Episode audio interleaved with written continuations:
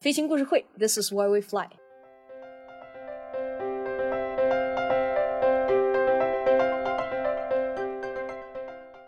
大家好，我是上官。首先呢，今天我们有请到的嘉宾，先做一下自我介绍吧。各位听众好，我叫杨江春，是一个飞行爱好者，也是一个照相师傅，然后也是一个航模爱好者。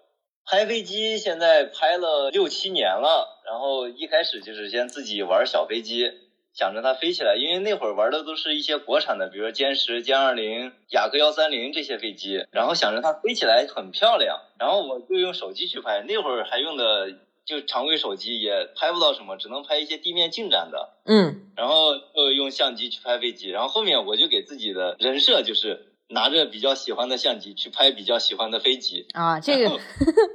很完美啊！我觉得这个是，这可能是很多人的梦想了。对，然后到后面先是自己玩，那整个城市就我自己一个人玩，比较尴尬。就是你一个人玩的时候，两者只能各干一件事儿，然后怎么办？把相机支在那儿，呃，用遥控器控制飞机从镜头前面一圈一圈飞，因为我也不知道相机拍到没有，就一圈一圈飞，然后回去之后翻卡，然后看有没有，哦，有一张抓到了，就这么去拍。然后有一次我记得是。过年吧，二十九还是二十八那会儿，我在广场上玩。那会儿冬天啥人都没有，广场上飞飞机。然后我们的日报社的呃一个摄影师路过，然后那算是第一次别人拿相机给我和我的飞机拍照。嗯。然后拍完之后，他刊登到日报上面，嗯，然后说“飞行小子”还是什么，当时写的那个名字，那会儿年龄还比较小嘛，就是他他也是第一次见有人玩这种航模，然后我跟他讲了一下，嗯，这是飞机什么副翼，动力在哪儿，然后遥控器是怎么控制它，嗯，控制它的，嗯，然后因为那个那个飞机比较快，我也没敢让他试，就是让他在地面可以滑跑着什么玩一玩这样子。真好，真好。那那个呃，刚刚你说是呃，如何成为了一个追飞机的人？那你之前就是飞航模这个是怎么喜欢上的呢？这还得感谢我家里，男孩子嘛，小时候什么汽车、飞机肯定是要买一些的。嗯。然后先玩遥控车，然后那会儿都是超市里那种，就很便宜，一两百块钱，然后控制距离也就二三十米那种小遥控车。嗯。然后我就想着。用那车，又看到电视上那些牵引车，车有意思。然后慢慢又看到牵引车之后，想着哦，这还有个飞机，然后又开始看飞机。看到飞机之后，又谈着家里给买了那个呃共轴双桨的直升机。那个飞机我是真的发现太难飞了，它也不便宜，主要是难，就是也主要是那种做工比较。粗糙吧，它也没有飞控，没有任何东西，再加上当时年龄小，第一次玩总是会把所有杆打满。但是玩的多了之后，其实很多东西是要微操的，而不是是的，是的，是的，去打满座去操作呢。没错，没错。嗯。然后玩了那个飞机之后，可能玩了，我记着还算比较幸运吧，玩了半年它就呃光荣了。后面有电脑之后就开始上网查，发现哦。原来真正的航模和超市里卖的这种航模，不管是四轴还是直升机还是固定翼，超市里一般不卖固定翼。一查之后，哦，原来这东西，你看电池、接收机、电条、副翼，这和真机的原理是基本类似的，只是把很多元器件去简化了。嗯，但其实飞行起来之后，不管是你的操作啦，你不管是拉大圆角，那这些都是一个样。就像玩航模的人都逃避不过一个飞机叫板机，那种 KT 板广告板，对，做的飞机。然后我也一样，就淘宝上那会儿还是比较坑的，淘宝上花三四百块钱吧，买了一个歼十的板机，回来都是板材，需要自己去粘，然后自己去，哎，也比较简单，就是自己粘好之后，把电机、电条这些全部装好，副翼这些一装，然后正反调好就可以飞了。那会儿我还比较害怕，因为那个是手抛机，呃，我还给它装了个轮儿，在我们上高中的操场里飞了一圈。当时飞完模拟器之后。那是第一次真正的去自己去飞，旁边也没有教练跟着，嗯，然后落的时候比较尴尬，刚好来了两个认识的同学，飞航模嘛，最最尴尬的就是起降阶段，对对，天上只要不摔下来，啥事儿没有。然后我就我就先低空通胀，先假装我在落，这样的话我能不能把这个接地的时机把握住？比较幸运，那会儿刚好也没风，就完美的拉平接地。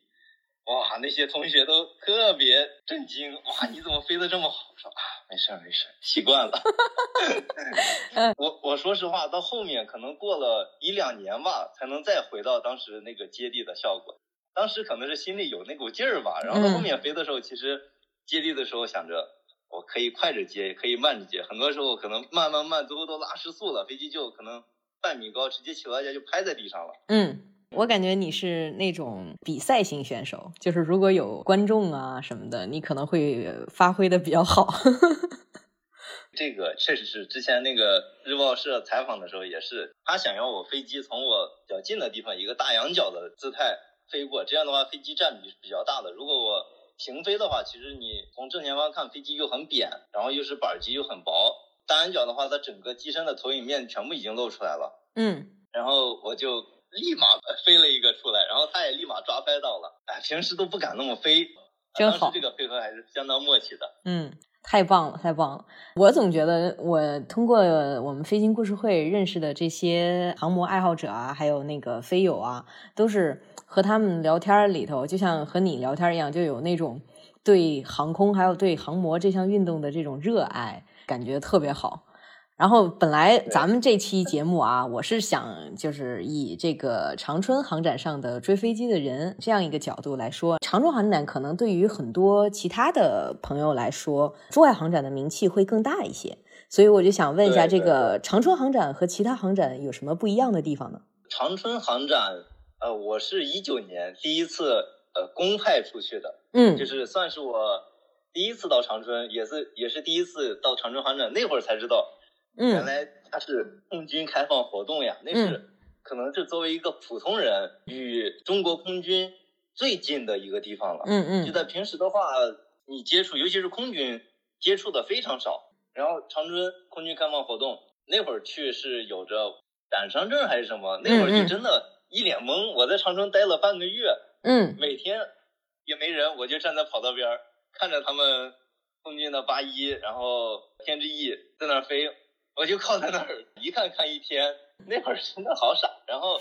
后面就是珠海航展延后之后，去年吧，到了珠海，然后我发现这两个区别，在我眼里来看还是比较大的。长春第一不要门票，你只需要预约就行，去的成本会降低很多。本地或者附近的话，你成本可以几乎降为零。嗯。然后珠海有一个硬性条件，买门票，当然小孩都要买门票。再就是表演的飞机来讲。长春有常见的歼二零、约二零这些飞机，嗯，还有比如说初教六，嗯，比如说跳伞，这个在珠海目前是没有的。珠海都是一些歼二六这些重型的战斗机了。我感触最深的就是国外的我不怎么了解，嗯，国内而言，长春它与观众是有互动的，嗯，它是哪种方式的互动呢？它的滑行道是离观众最近的，近到什么程度？就是你可以用肉眼。清晰的看到飞行员的帅气的脸，在珠海，我得拿长焦去拍整个飞机，嗯，就不要再说我去看到飞行员这些操作的细节了。但是在长春，它落地之后，一来你是一个平视的，你面前没有任何遮挡，嗯，你可以看到飞机一个落地，当然你得在前排，不然要被人挡，嗯，然后看到它落地之后，然后它放减速伞这些，然后掉个头。他就已经上了滑行道，就在你面前。嗯，你跟你跟飞行员打招呼，他会给你回招呼，这个太棒了，真的。那些小朋友举着国旗打招呼，然后鼓掌，那些飞行员是可以看到的，并且会回应你。嗯，这个给那些小朋友带来的感觉，我感觉这个太棒了，这个，嗯，太棒了，太棒了，真的。嗯，是，嗯，你刚刚提到就是国外的航展这个情况啊，嗯，因为我国外的话，我就去了 EA 飞来者大会，再加上那个新西兰的瓦纳卡，然后他们的这种模式可能就和长春航展的这种模式稍微类似一些，就是观众离飞行表演队还有离跑道是相对来说。比较近的，然后小朋友们也是会比较多，然后甚至于飞完了之后，飞行员会下来，有些就在一些展位上就可以和小朋友们去交流，可能这一点上面来讲。长春航展作为那空军开放日啊，这一点确实是做的不错。因为我我还没有去过长春航展啊，然后今年本来是准备去的，对，然后今年准备就是都安排好准备要去的，然后由于各种各样的原因，就实在是没有办法。所以我就想着，接下来这几年只要是有时间，一定要去安排一趟。然后我这边啊，作为飞行爱好者，我就特别想知道，今年长春航展你总共拍了多少张照片？因为我在一九年的时候，那会儿是就是是有其他任务去的，随便带了一台相机，带了一个长焦去了，那会儿拍的非常少。然后今年。呃，一来长春的天气是比较给力的，就是那种天气在，因为我是北方人，说实话，在北方见的比较多。但是到了成都，比如说我经常去珠海或者一直在成都见蓝天的次数还是比较少的，因为四川盆地这块是的，是的，雾还是比较大的。然后我一想到长春蓝天白云，那必然我要带一台比较优秀的机器过去，然后我就带了一台一秒可以拍三十张照片的相机过去，带了。七张卡还是几张卡？嗯，基本每天都是拍满。嗯，这几天算下来，总共拍了，就我把那些重复的删掉，有六万多张。嗯，六万多张，其实很多时候，比如说你拍一个对冲这些，嗯，前段是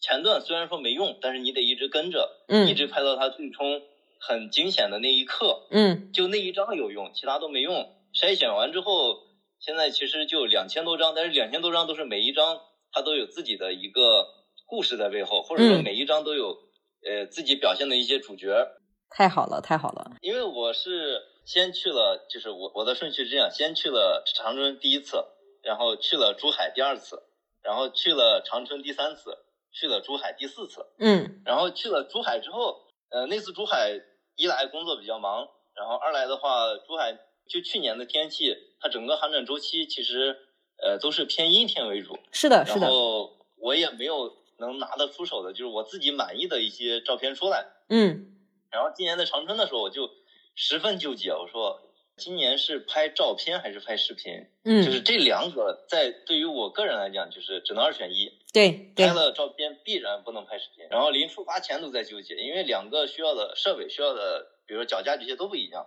然后我一想，算了吧，先满足一项，就全程拍照，有机会拍视频，没机会就把照片。拍到自己觉着这次觉着很满意为止，然后也做到了这次。嗯，然后今年珠海的话，刚好我拍了几天天气比较好的时间。嗯，然后到后面两天，我一想，也不能总指着照片去拍啊。你如果认为明天天气更好，那这就是一个无底洞了。每天都在拍，每天都在拍，有大量重复的素材进来。我我感觉其实航展照片是一方面，视频更有代入感一点。对，虽然我个人拍视频比较少，但是。如果真的我给家里人分享的话，我还是更多的分享我手机里拍的那些很随意的视频，因为照片他们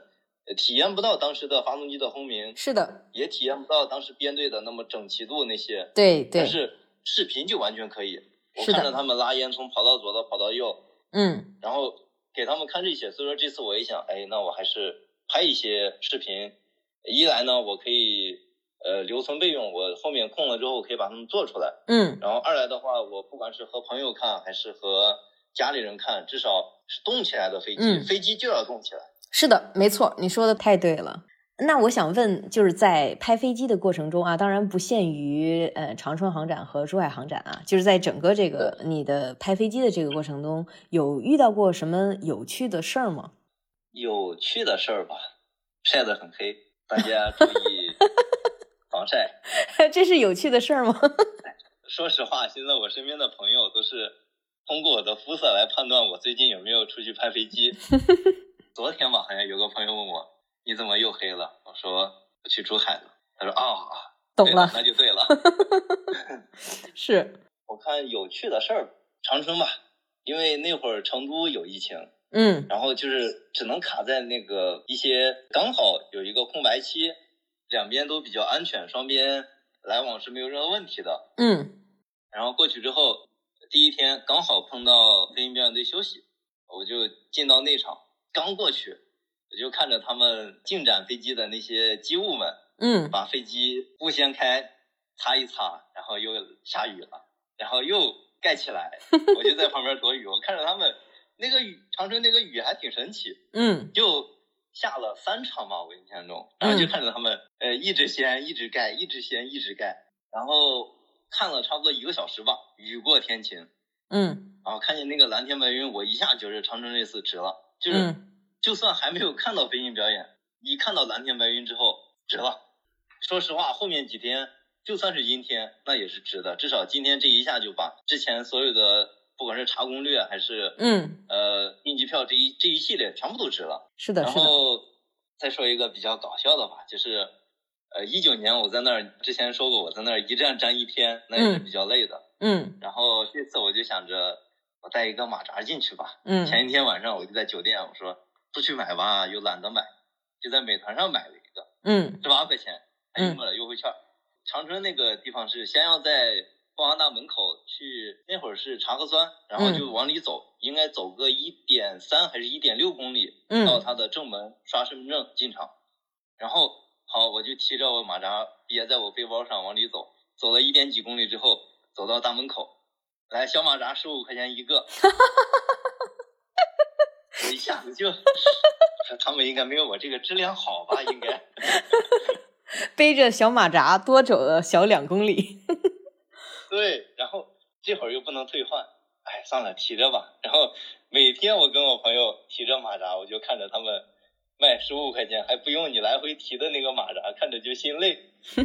马扎嗯很有用，就是嗯如果建议呃其他人去的话，也可以带一个。一来呢，你比如说我在长春是需要四点半起床，我印象中，嗯就是虽然它是九点多开始跳伞，但是每个人都想站前排嘛，因为它是一个、嗯。呃，在一个草坪上，然后嗯。你需要，只要你去的够早，那你就是第一排，嗯。就是它那个 VIP 位是跟你起床时间是成正比的。嗯。然后呃四点多起床之后去排队，然后进去之后就跑，然后挤到第一排，然后那会儿又是没有事儿的，嗯，然后你就可以马扎打开，在那坐着休息休息，嗯。然嗯后养精蓄锐，等表演开始。嗯，这是一个很好的攻略，这个可以给呃其他明年要去长春航展的朋友们分享分享。嗯，那除了这个小攻略以外，还有其他的哪些准备？你的经验还有什么可以分享给大家的？因为我相信听我们飞行故事会的听友们有不少是追飞机的人。明年去长春，首先希望大家明年都可以去长春，然后也希望在那儿和大家相聚。嗯你看今年有一个呃一个小插曲吧，嗯我们五 PM 的一个群友，嗯我们在群里已经说好现场见面，嗯然后一进去之后，手机没有网了，那种绝望真的就是我印象中是从九点多没网，一直到我下午三点多出场之后才有的网。嗯那会儿手机一刷几百条消息，那会儿已经就可能该撤的已经撤了。就是如果大家去要呃约着见面，还是提前约好，我们找一个对标志性的点汇合，在一个大柳树下边是没有的。然后长春北方，呃，基本都是以秋冬为主，它这个航展的时间，嗯所以说一定要穿一点厚衣服，然后再带一点，比如说防风的啦、冲锋衣这些，嗯可以不穿，但是一定要带上，以防万一。这种尤其在机坪上，它是一个大的平面，嗯刮来风的话，是直接人去扛的。如果你起得很早，就在第一排，就是那 第一堵墙，是对，然后做好保温、防水，一些便携的雨衣也可以带上。因为我去第一天还是第二天，就是很早，我在第一排淋了两个小时的雨。你如果带着相机，你还得把相机包在衣服里，嗯非常的狼狈。但是没有办法，就是那会儿恰好，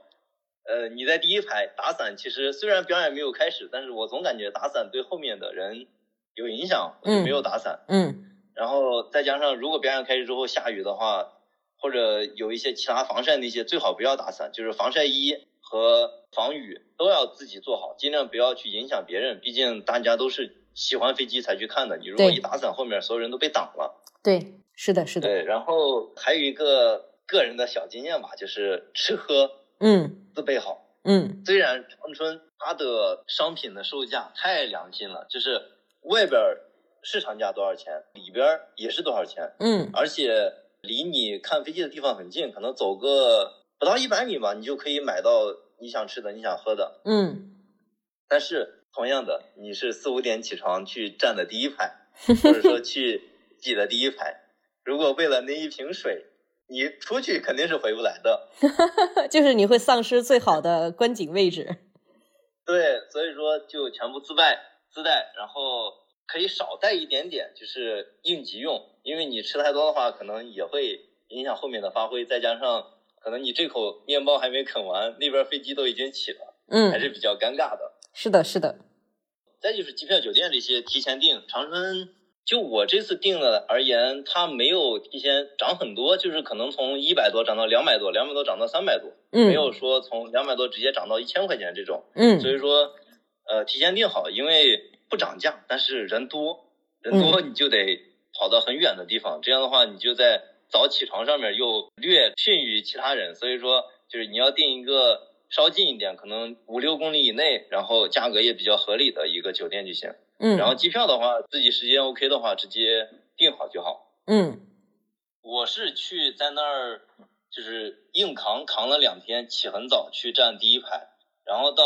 第三天的时候就偷懒，九点多到的吧，就这么说吧，九点多我到了空航大门口之后，他们跟我讲，你这是第三梯队的最后一排，嗯然后要怎么地呢？就是第一梯队完全进去之后，二补一，三补二。我当时九点到那儿，如果要进去的话，大约会在十一点左右才能进去。我一想，我倒不如拍点外边的观众，然后嗯再从最外面去拍一下航展，而不是在最里面，因为里边我已经待了两天了，嗯想拍的都已经拍到了。我想在外边，保不齐还有一些更特殊的角度去拍，嗯然后这次有几张没拍好，但是我感觉还是挺好的，就是红鹰刚好是空航大的红鹰表演队飞过空航的大门口那嗯几个字儿嗯。正上方，这个在里边儿拍不到，我也没想到，但是我在外边刚好就拍到了，我嗯。感觉这个如果我下次再去的话，呃，要留一天专门在外边找一些角度去拍，比如嗯。说红英的画心，我在里边儿拍的和我在之前刷视频的时候，有一个人在长春的一条大道上拍到的，嗯。我感觉他的比我的更好。他在一条大道上，两边都是树，然后红英刚好在呃大道的尽头画了一个心出来，嗯，这个带上环境之后还是非常棒的。太好了，太好了！我我非常期待明年的长城航展。然后这次珠海航展也是很很幸运啊，咱们也能相聚，因为有好多我有好多好多朋友约着说要在珠海航展见面，要么就是他没来成珠海，要么就是我们在茫茫人海当中错身而过，所以对对对对对，所以咱们还能在珠海，然后在那个展台上见着，还能聊挺长时间，我觉得特别好，真的是很幸运的一件事情。嗯你看这次长春还有一点，他做了一个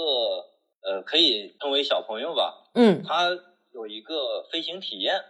就是我感觉你只需要在那个小程序上报名，报完名之后，然后你就可以带着小朋友去，让小朋友去体验飞行，他嗯。去驾驶飞机，在空中嗯。动一动操纵杆。这个在平时只能是有一些空航机场做一些嗯。商业性的飞行可以去嗯体验，但是在长春那么一个空军基地，嗯。你可以让小朋友去试一试，我感觉这个对小朋友就是心中这种航空梦或者说爱国梦还是比较好的。嗯，我想问一下，那个小朋友可以体验飞行的这个机型是什么呀？是哪个机型？哦，我这次没怎么细看，嗯我印象中是阿若拉类似的机型，啊，OK，或者就是阿若拉。OK，因为那个，因为 EAA 呀、嗯，飞来者大会那儿它有一个雏鹰计划，嗯，然后 EAA 的各个分部也会一直做这个雏鹰计划的项目，然后这个项目呢，就是十七岁以下的青少年是都可以注册报名，然后他们去安排飞行员、安排飞机，然后所有的这些飞行员都是 EAA 的会员，然后飞机呢，要么是 EAA 会员他们自己的飞机，或者是其他人的飞机，然后调配了一个飞行员去开，呃，所有的这些都是免费的，他们是通过。比如说，他们有基金会或者是其他的方式去、哦。去支持，嗯，或者直接你想，如果是 E A 的会员，他和他自己的飞机的话，就等于是赞助了这次的飞行活动啊，所以他们的很多朋友，就是很多小朋友都可以直接上到飞机上去去体验飞行，也有很多小朋友因为坐上了同行的小飞机，然后体验了飞行，而因此和飞行结缘，呃，未来可能就成为了整个航空大家庭里头的一份子，嗯。这个很棒，我希望国内这种活动越来越多。嗯嗯，我也是呼吁，就是说，嗯，去年的时候，其实我写了写了一篇小的文章，说是呼吁珠海航展能够让让更多的，比如说飞行爱好者有一个可以让飞行爱好者拍照的一个平台，因为这样的话。呃，在那个景观平台，大家也可以相互认识。另一方面，也能拍照起来比较安全吧。另一方面，就是希望呃，珠海航展能够像就像长春航展这样，能够有小朋友啊。首先是从门票的这个角度啊，如果说小朋友的这个门票可以免票啊，或者是拿哪种折扣的这种方式，可能会吸引更多的人去了解。呃，因为就是说起来，珠海航展的名气已经挺大的了，但实际上还是会有没有涉足这个行业，就像咱们这样是从业人员或者说是爱好者的话，有一点门槛的。对对，这样的话，他们就可能还没有听说过哦，珠海还有一个珠海航展，就这样一个情况。因为现在很多珠海航展的宣传也是在在电视上嘛。然后，如果大家没有看电视，或者说是刷刷小小视频、短视频，没有刷到这个内容的话，可能这个就永远连接不起来。所以我还是希望，呵 呵希望珠海航展能够更加亲民一些吧。然后我是知道，今年那珠海航展的文创啊、小礼品，还有那些飞机模型是卖的非常好的，每年都如此。嗯，好，聊到珠海航展，就说一下你。呼吁的第一个点，嗯，已经实现了。嗯，我想后年，嗯，后年，二零二四年，二四年，嗯，二四年，对，后年可能会更棒。嗯，就是我今年是一直在场馆里待了啊，就全流程从开幕式到最后一天。嗯，然后就是我说的去年我的那个遗憾，今年就是在你说的那个摄影平台圆梦了。去年是我坐在飞机上看着那些飞机归建，嗯，然后。隔着一层窗户，而且那窗户那会儿还没有湿巾，我还擦不干净，好尴尬。然后今年我在归建那天，我从上午七点多，嗯，一直待到下午三点多，嗯，就看到所有飞机，呃，所有进展的飞机，比如说轰六 K，然后运 U 二零，这个是飞行表演的，然后运二零，包括飞豹这些，嗯，他们离场，这个一来视角很棒，不再是一个平视，而是一个俯视了。就是飞机在整个拉前轮呃，这一个过程中，我是完全能看到整个飞机的背部的。嗯，这个在场馆里的话，飞机可能离地好一会儿，我才能看到哦，飞机在那儿。在这儿的话，我可以看到全程。然后它是在跑道的对面，就是一个叫金凤台山顶休闲公园。嗯，强烈推荐，就是大家在场馆里 看完进展的飞机，包括。场馆里那些有人机、无人机、以及航空配套的产业之后，嗯，空闲时间去对面看一下，嗯，金凤台山顶休闲公园，嗯，不要门票，比炮楼略高，嗯，太好了，太好了，很棒，很棒。我在最后一天去了这个公园之后，呃，不管是视角还是环境，太棒了，太棒了，强烈推荐，强烈推荐。比较好，就是珠海这边它，呃，场馆跑道。太阳，它是一个逆光的这个环境，嗯，然后反过来，如果我在炮楼这边，也就就是炮楼是一个可以理解为一个经典名词了，嗯，然后就在金凤台这边，我是太阳，我跑到飞机，这样的话是一个顺光，嗯，在早上那会儿飞机起飞之后，那个光影非常棒，而且无时无刻它是一个顺光，整个飞机是打的比较亮的，嗯，就摄影是用光用光的艺术嘛，其实。呃，不管是对肉眼还是对拍摄都非常友好。嗯嗯，大家在看完这个进展之后，有机会一定去看一下。我今年是每一天我都在和朋友聊，咱俩要不要今天去对面？然后明天的时候，咱俩要不要今天去对面？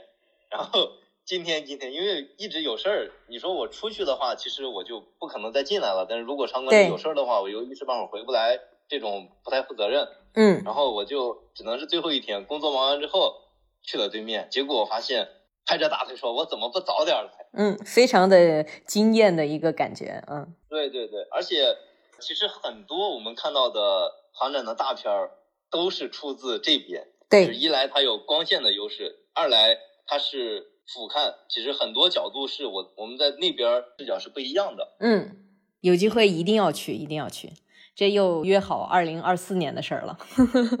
对有一个人是海南省航空摄影协会的一个摄影爱好者，说的非常好。嗯，航空文化的普普及是靠实实在在的做事情。对，为金湾区三灶镇点赞，嗯这个金凤台就属于三灶镇，嗯太棒了！就是在之前，就是你要去对面，一提到跑到对面，就是你去炮楼呀，买票上楼，对对然后去挤那些机位。对但是今年他这个做法之后，呃，炮楼虽然有人，它有一个地理优势，再加上志高，然后也离跑道近，但是很明显的人会比往年少。有这么一个公开的官方的平台，嗯还是非常棒的。不管是你抱着孩子去看，或者你是一个摄影爱好者去举着相机去拍，嗯都非常的友好。嗯，太棒了，太棒了！哎呀，二零二四年到时候要去要去看看。对，真的，我我今年把去年就是可以说去年因为整个周期天气一般，再加上尤其最后一天算是可以主导的一个事儿，但是机票买的是上午，还专门查了一下，我买的九点四十多的，嗯、然后他们归建也是那个点儿，然后我就看着他们一个一个从金湾机场走，然后我就在飞机上看着他们插我的队，然后先飞走。然后今年我就刻意买的很晚很晚，我就是想看着他们离场。嗯，结果发现，其实离场可以理解为航展的第二个版本。对，没错。一来有表演的这些飞机，呃，离场；二来有一些进展的，你之前就是作为一个普通人，你在城市里看不到的飞机离场，对比，如说预警机啦，然后轰六啦这些飞机，嗯这也是我第一次拍轰六。虽然嗯之前有见到过，但是之前拍的话很行的那种拍，嗯，当然我是绝对不能拍的。然后这次就是我第一次拍飞起来的轰六。嗯，真的是太棒了！哎呀，好期待啊！现在嗯，眼看着也是马上要到年关了啊，这二零二二年很快就要过去了。然后我们 Five PM Aviation Quiz 也是正在做二零二三年的这个台历。然后你那儿不是在长春航展拍了很多好看的照片吗？你那里头已经也有选了几张，到时候嗯，期待这个成品出来了之后能够送到你的手上。好嘞，谢谢谢谢，感谢组织。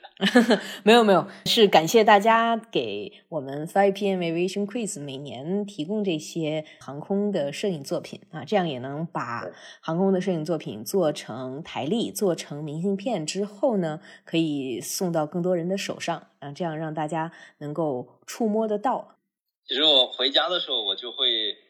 把这个台历带上，和我家里，因为我爷爷奶奶他比较关注我。你像我在珠海的时候，他们呃一直在问我，他说怎么样啊？就是因为他们都知道我去年珠海航展嘛，就是说实话，每一个爱好者都是比较向往的。嗯然后其实那整个周期，因为天气原因，我就一看见天气不好，我整个人心情也不好，回去跟他嗯们就吐槽了一些。嗯嗯然后这次我到了珠海之后，他们就给我打电话说这次怎么样？我说天气非常好，嗯然后把手机架着给他们看一看表演。嗯他们每天都在看电视，还企图在电视上找到我。我说我那天在央视新闻那个摄像头前面打了招呼，他们那会儿可能没看见。嗯然后拿着这个台历跟他们说这是哪个国家的飞机，然后这个是中国没有的，然后这些是中国有的，然后再拿着我长春拍的、珠海拍的一些照片给他们看，这是中国比较先进的运输机、比较先进的战斗机。嗯然后他们也是，直到后面，你看我去长春的时候，我几乎全家人他们都在看电视，嗯就是在我们家族群里发的视频说正在看长春空军航空展。嗯然后我说我在第一排，有兴趣就可以通过一些扫镜头看到我。嗯，真好。嗯，那今天咱们说的这个长春航展上的追飞机的人的特辑采访部分就差不多到这儿了。非常感谢杨江春参加我们这次的飞行故事会的录制。那我也是希望以后咱们有更多的机会能够聊飞行的事情，能够聊摄影的事情。然后我也希望所有我们的听友，呃，能够做着自己热爱的事情，然后热爱生活，热爱飞行。本期主播上官，剪辑方望，助理小小宇翔，实习世杰建明，推广郑倩。飞行故事会也期待着你的故事，欢迎你联系我们，也邀请你把我们的节目分享给喜欢飞行的朋友们。大家的支持是我们前进的动力，咱们下期节目再见，拜拜。